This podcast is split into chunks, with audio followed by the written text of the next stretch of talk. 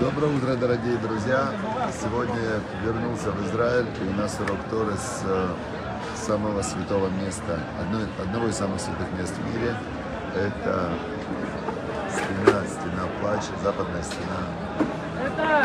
Это то место, где когда-то был первый Иерусалимский храм, второй Иерусалимский храм. Очень святое, важное такое место. Вот сегодня у нас отсюда урок. Да. И мы продолжаем изучать Тору, потому что самое вообще святое место это то место, где ты изучаешь волю Всевышнего и где ты, а, где ты хочешь его слушаться. Я вначале расскажу вам одну историю. Значит, а, как-то было две сестры э, из одного маленького местечка лет э, 150-200 назад.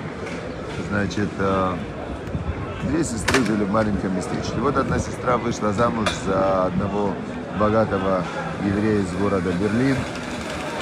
Приехала с ним в Берлин. А он был богатый банкир. А вторая осталась в местечке. Вторая осталась в этом местечке. Бедное маленькое местечко, природа такое где-то там. Вообще, захолустье, захолустье. И вот, значит, э, эта сестра потом э, из Берлина, которая пригласила свою сестру к себе в гости. Сестра приехала к ней в гости, ну, Берлин, а ее муж, который был банкиром, в то время в Берлине появилось движение, которое, которое называлось Аскалатим, просвещенные, просвещенные. И они, э, реформисты, они себя еще называли реформисты, они сказали, что заповеди выполнять это не так важно, это вообще не важно. Главное в сердце любить Всевышнего, и они построили, они были очень богатые, времени на заповеди, на заповеди у них не было, они все время занимались умножением, увеличением богатства. И вот, значит, э, и вот, значит, э, эта сестра из бедного местечка приехала к этой своей сестре богатой. Огромный дом, огромный дом, огромная, все у нее огромное, богатое. Она отвела ее в синагогу, говорит, смотри, какая синагога у нас огромная, такая золотом украшенная. А я забыл начало истории рассказать. Начало истории было, что э, один из э, таких еврейских праведников, цадиков, он, э, ну, ортодоксальных таких раввинов, он переехал в Берлин, ему показали вот эту шикарную реформистскую синагогу. И говорят, а вот у вас, смотрите, какие у вас верные синагоги, как все такое неказистое, да? А у нас, смотрите, какие богатые синагоги. Он им говорит, а вы же не соблюдаете. Они говорят, ну мы Бога больше любим, любим, у нас золотые синагоги вот такие прям красивые. А, И тогда Равин рассказал историю про двух сестер. Он говорит, жила бедная сестра, богатая сестра. Бедная приехала к богатой сестре. а, У той такой дом богатый, все. И она плачет. А, Бедная спрашивает, почему ты плачешь? Она говорит, мой муж со мной не советуется ни в чем, он меня просто на меня внимания не обращает, я для него не важна. Для него важна только работа, там его какие-то там э, дела и так далее. А на меня внимания не обращает. А бедная сестра говорит, а вы знаете, а мы живем бедно, но муж каждый вечер со мной. Он все для меня старается делать. Он ну, просто мне всегда миллион добрых слов в день. И он во всем со мной советуется. Меня почитает, уважает и все. Я, говорит, счастлива. Так Равин говорит то же самое здесь. Ну и что, что вы построили богатую такую синагогу, э, у- украшенную золотом, и все у вас тут. Вы же не соблюдаете, вы же Бога не любите.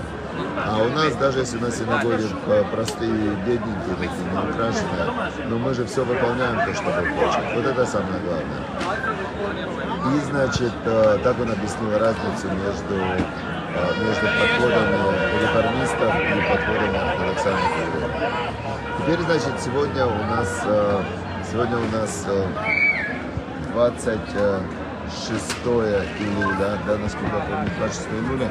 Я сегодня на хотеле, поэтому у меня нет компьютера, я по памяти, да, если я правильно запомнил, вы можете посмотреть в книжечке нашей. Сегодня 26 июля и 22, 22 сентября.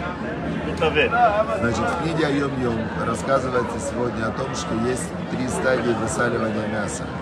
Три стадии высаливания мяса. Вначале сливают кровь, потом мясо высаливают, и третья стадия еще есть какая-то стадия, я не помню сейчас, как она называется. Слили кровь кошерном мясе, потом замочили, засыпали его солью, чтобы вышла кровь, и промыли, промыли, точно, промывали. теперь а, так, а, это метафора, что в хасидском служении есть тоже три стадии. Первая стадия это не помню что. Вторая стадия – прийти ехиду с Рэбе, это соединение с ребе на личной встрече. И третья стадия – это нигуним, хасидский нигуним. Первую стадию не помню. Наверное, это шува, раскаяние, так думаю, первая стадия. И получается у нас что в этом случае? Что у нас получается? У нас в этом случае получается очень интересная вещь.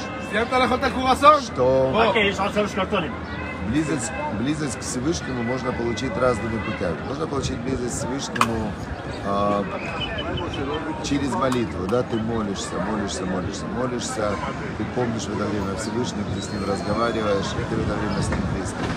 Можно получить близость ко Всевышнему, изучая Тору. Ты изучаешь Тору, ты, ты вдумывайся. Вот мы сейчас пытаемся понять, что Всевышний от нас хочет, как вообще вся эта система работает, как это все устроено. Это называется, ты тоже приближаешься к Всевышнему, изучая Тору Всевышнего. А можно приблизиться к Всевышнему через действия, выполнение заповедей, через добрые дела.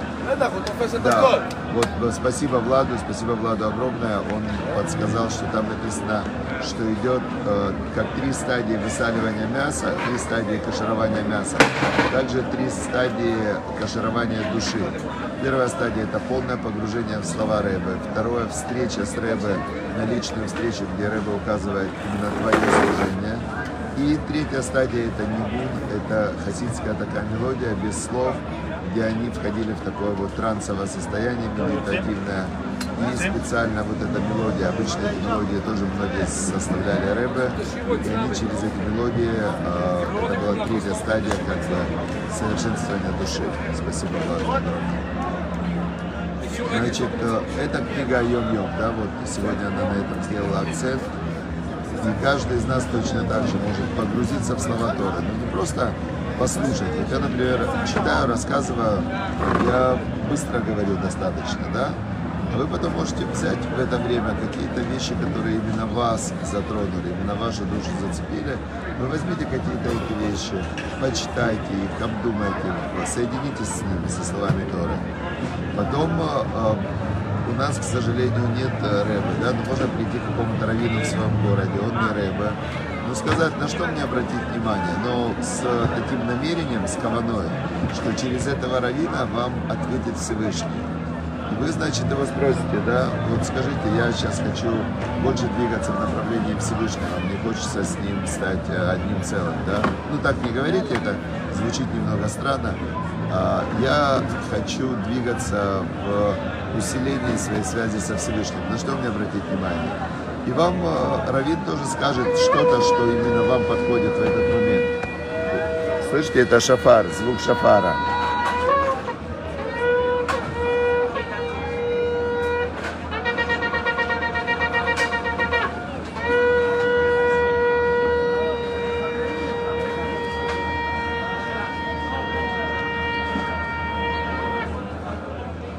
Это трубление в шафар. Сейчас уже мы приближаемся к Роша и каждый день после утренней молитвы трубят в шафар. И вот, значит, э, и вот э, вторая книга. Вторая книга – это «Небеса на земле», как обрести небо на земле. И эта книга последние дни говорит нам все время о том, насколько важны семейные отношения. Что место, вот эти отношения между мужем и женой, это как святое место, да, то есть в нем формируется святость. От них зависит, насколько святыми будут дети, от них зависит, насколько, от них зависит от э, отношений между мужем и женой, зависит э, шлом байт, будет ли шалом у них э, в отношениях или нет.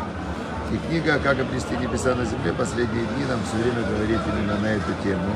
И сегодня там такой очень интересный отрывок о том, что взаимоотношения Всевышнего и творения, да, Всевышний Творец, Создатель. Творение – это то, что Он создал. Оно похоже на взаимоотношения мужчины и женщины, мужа и жены. И это отношения очень сложные. Почему? Потому что Всевышний создал нас, Всевышний создал мироздание, весь мир его. Всевышний нам дает все.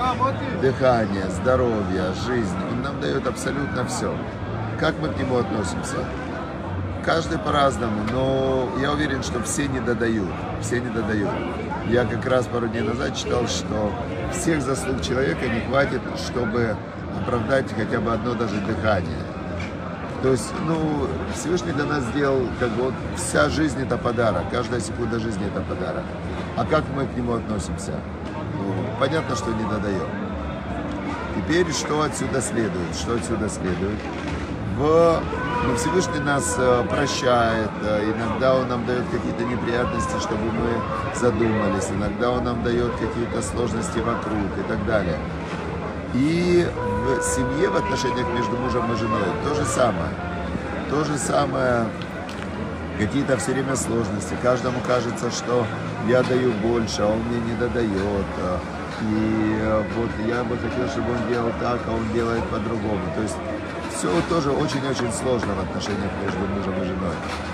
И говорит нам эта книга «Небеса на земле», нам эта книга говорит следующее, что последнее время, время перед приходом Машеха, время последнее вот перед э, окончанием этого этапа существования мира, в этой сфере будут очень большие проблемы. Мы видим сейчас, что действительно таких проблем, которые сейчас есть в мире в этой сфере, не было никогда за всю историю. Семь разных э, видов сейчас э, есть. Э, ты кто вообще? Мужчина, женщина, э, там транс, трансгендеры, голубой, фиолетовый, там какой-то еще, там непонятно. То есть, э, в принципе, э, размазалось вообще понимание, кто такой мужчина, кто такой женщина, кто такая женщина. Второе, даже в тех э, обществах, где, где остались еще взаимоотношения между мужчиной и женщиной, количество разводов зашкаливает, ну, то есть там 50% это считается уже нормально ну, то есть происходит какой-то совершенно слом, слом системы, которая поддерживает само существование мира, потому что семья – это основа существования мира. Не будет семьи, не будет детей, не будет детей, не будет следующего поколения. И мы видим на наших глазах, как некоторые страны, как Болгария, например, да, у них за последние там, 20 лет уменьшилось население на 30%. Ну, то есть э, да, чтобы была рефа шлема, как мы видим, как Владимир Курач все время молится за свою жену, и мы все желаем ей полного рефа шлема, полное выздоровления, выздоровление, чтобы это было. И чтобы был как раз вот эта книга «Небеса на земле» о том, что делая мир в семье, мы, э, это метафора, это самая сложная сейчас задача. И для того, чтобы, для того, чтобы было небеса на земле, нужно, нужно, чтобы вот этот вот момент работал. Э, говорят, есть такая как метафора, что крувим, которые были херувимы, да, крувимы на ковчеге, это были как мужчина и женщина. И вот это очень-очень важное такое святое место это называется, да, взаимоотношения между мужчиной и женщиной. Дальше. Дальше у нас э, сегодня недельная глава Ницавим. И мы давайте прочтем из нее кусочек. Я прямо взял даже специально книгу, потому что сегодня очень важный отрывочек из этой главы Ницавим. Мы уже находимся в конце цикла чтения Торы. И вот сегодня как раз пятый день, пятый день недели, пятый день главы Ницавим. И значит здесь в пятый день написано так. Ванатан, Ванатан Ашем Элокеха Итколь Аалот Аэле Алювеха Валь Сунейха Ашер Редафуха. Значит, э, и дал Бог всесильный твой все клятвы, которые есть в этой Торе, на твоих врагов, которые тебя ненавидят, которые, которые гонятся за тобой. То есть тут Всевышний говорит так, что в конце концов зло всегда будет наказано. То есть и зло, оно обрушится на голову того, кто его замышляет. То есть все враги, все ненавистники, все преследователи, они в итоге все погибают, э, потому что они сами являются источником того зла, которое на них возвращается. Вата, а ты, Ташук Шамата Бакураше, а ты вернешься и будешь слушать голос Бога. Васита коль митцвата, вы будешь ты делать все его заповеди, Ашера в Кайон, которые я заповедую тебе сегодня. Еще и еще раз повторяется вот эта связка, что любить Бога это выполнять Его заповеди. Любить Бога – это слушаться Его. Э, что когда ты хочешь проявить свою любовь, ты не можешь сказать «я тебя люблю, но я буду делать по-другому». Проявление любви – это когда ты делаешь то, что Бог сказал тебе делать. И что будет тогда? Веатирха адыной лаеха бакор масеха маседеха. И Бог даст тебе благословение во всех делах твоих рук. Вы прибытнеха, в плодах твоего чрева, то есть у твоих детей будет тоже все отлично. Вы прибытнеха, и даже у плодов твоих, твоих животных будет все великолепно в твоих стадах. Вы приятнотеха, и плоды твоей земли. Все будет тебе для добра. Кияшув Адыной Лясус Алейка, что вернется Бог ликовать с тобой, радоваться с тобой, литов добру, Кашер Сасараватека, как он радовался и ликовал с твоими праотцами. Китишма бы коля Адуной Лаэха, потому что будешь ты слушать голос Бога Всесильного твоего, лишмор митцватав, соблюдать его заповеди, вухукатав его постановления, актува бы сефара Туразе, которые написаны в книге Торы этой, в Торе этой. Титашув Эляшем Элокеха, что вернешься ты к Богу Всесильному твоему, Беколь Левавка всем твоим сердцем, Убеколь Навшика и всей твоей душой. Посмотрите, две тысячи лет был еврейский народ в изгнании. Не было здесь даже на Котеле, когда сюда приехал тысячи лет назад Рамбан, великий мудрец Рамбан приехал из э, Испании, тысячи лет назад. Не было здесь, он искал меня, чтобы помолиться в Иерусалиме. 10 евреев он с трудом нашел. А, была 2000 лет в изгнании еврейский народ, но вернулись к Богу Всесильному. И Бог вернул народ Израиля в Израиль. Да, то есть та земля, которую он, мы читали в предыдущих отрывках, что будет она, спросят все народы, за что так Бог их наказал, за что, почему земля эта пустая, Сейчас 10 миллионов человек живет на этой земле. 10 миллионов сейчас увеличилось настроение населения Израиля. Просто сейчас это просто что-то невероятное. И Израиль экспортирует продукты питания при этом. Да? Здесь был голод на протяжении 2000 лет. То есть мы видим чудеса своими глазами, мы видим, что все, что написано в Торе, исполнилось. Да, все исполнилось, что было в Торе. И проклятие, и благословение. И мы видим, что сейчас вот как раз последний остался период. период э, следующий отрывок – это начало книги Тани. Написано «Ти амитсва зот ашарадухими цепкайом», что заповедь эта, которую я заповедую тебе сегодня, лонифлет и мимка, велора какая она не чудесная от тебя какая-то там сверхтяжелая, и не далека она. Лоба шамами, не на небесах она сказать, кто поднимет нас в небеса и возьмет ее нам, и скажет нам, и чтобы мы ее сделали. А что что за главная заповедь? Лома эверлиямьи, она не за морем, эта заповедь. Лемор ми явор лану эль эвераям, кто нам перейдет за море, чтобы взять ее нам и ее нам сообщить, и чтобы мы ее делали. А что же самая главная заповедь? И корова леха адавар меот, что очень близка к тебе эта вещь. Самая главная заповедь, она к тебе очень близка. Вы пиха у имбеливавеха лясута. Э, рот твой и сердце твое могут ее сделать. Что же мы читаем? Что же это за заповедь такая? Объясняет нам устная Тора, Раша объясняет, что значит, что это значит, близко к тебе эта заповедь. Лоба шамами. Значит, если бы она была в небесах, значит, ты должен был бы подняться за ней в небеса и там ее выучить. А что значит близка к тебе эта заповедь? А Тора не Тора дана вам бефтав, убальпе Тора дана вам в письменном виде и в устном виде. Все, вот все просто. Учи Тору, соблюдай заповеди, люби Бога, и все, и последнее написано, Ре, Нататили Панека Айом, это Хаим, это то. Смотри, дал я сегодня перед тобой жизнь и добро. Вет Амавет, Ветара и смерть и зло. Ашера Нухимицев Айом. Как я тебе заповедую сегодня, любить Бога Всесильного твоего, идти Его путями, сохранять Его заповеди и постановления, Ваита, Веравита, Уберахеха, Аденой Лаеха, и будешь ты жить, и умножишься, и благословит тебя Бог, Бог всесильный твой, на земле, которую ты приходишь там, и наследовать ее.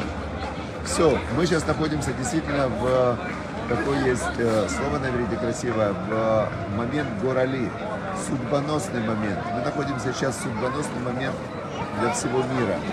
То есть это Роша Шана, это действительно не метафора. Такого не было никогда на моей памяти, чтобы прямо вот в этот Роша Шана, в этот день суда действительно решалась судьба мира.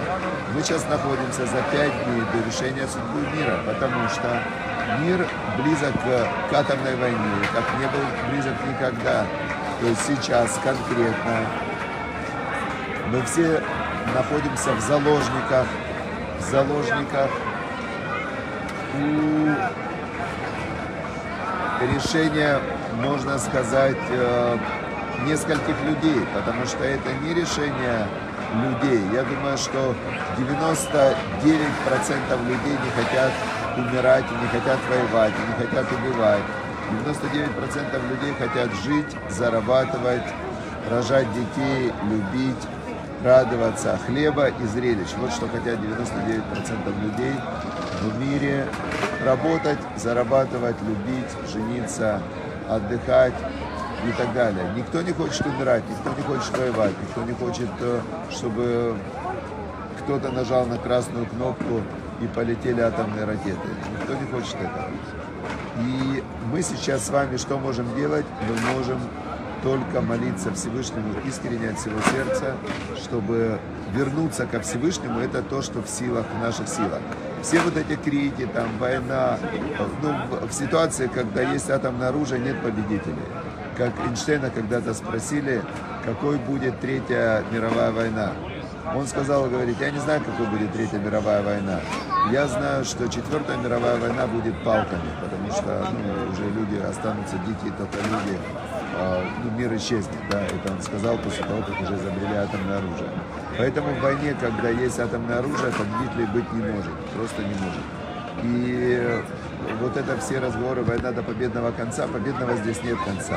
Победный конец для тех, кто кричит э, «война до победного конца» – это гибель всех людей в мире. И это страшно. И мы должны молиться, чтобы Всевышний совершил чудо. И вот в этой ситуации действительно какой-то какой мирный исход вот этого всего, что сейчас происходит, это будет чудо Всевышнего, и мы это чудо увидим. Я очень верю и надеюсь, что мы своими молитвами сделаем так, что произойдет какое-то явное-явное чудо, и вся эта ситуация опять превратится в мир. Каким образом? Чудом, потому что я не верю в победный конец. То есть в этой ситуации победы быть не может. Победа – это гибель мира. То есть никто сдаваться не собирается. Значит, все, удачи, успехов всем. И чтобы в Роша Шана мы все удостоились быть записанными в книге жизни. В книге жизни хорошей, доброй, рабочей, веселой, такой, знаете, жизни, когда мы будем любить, работать, зарабатывать. Все, удачи, успеха. Зарабатывать, воспитывать детей, женить детей, воспитывать внуков. Э, столько приятных вещей в мире. Но этим, этим уже хочется заниматься. И, конечно же, главное служить Всевышнему. Все, всем удачи, успехов, любви, да, чтобы мир был в любви. Это же классно, когда люди любят друг друга, когда нет границ, когда никто никого не ненавидит, когда ездят все. И вы знаете, я вам честно скажу, э, вот это вот, я сейчас прилетел из Турции, да, Турция это страна, мусульманская страна с населением 80 миллионов человек, которая находится в НАТО, которая сохраняет абсолютно свою идентичность и принадлежность исламскую, то есть у них нету никакого там парадов гордости, там ничего у них нету. При этом они со всеми в прекрасных отношениях, ним ездит весь мир, и они абсолютно нормально себя чувствуют. Поэтому я вижу, что можно жить в мире, что это, это глупости, что нельзя жить в мире. Можно жить в мире, можно жить умно, можно ни с кем не ссориться, Турция для меня реальный пример того, как они умеют жить в мире со всеми, при этом оставаясь полностью независимой индивидуальной страной со своими, со своими обычаями, законами и так далее. Поэтому э, это, я вам говорю, это точно преступление, вот эта война, это преступление тех людей, которые хотят продолжения этой войны. Все, всем удачи и успехов.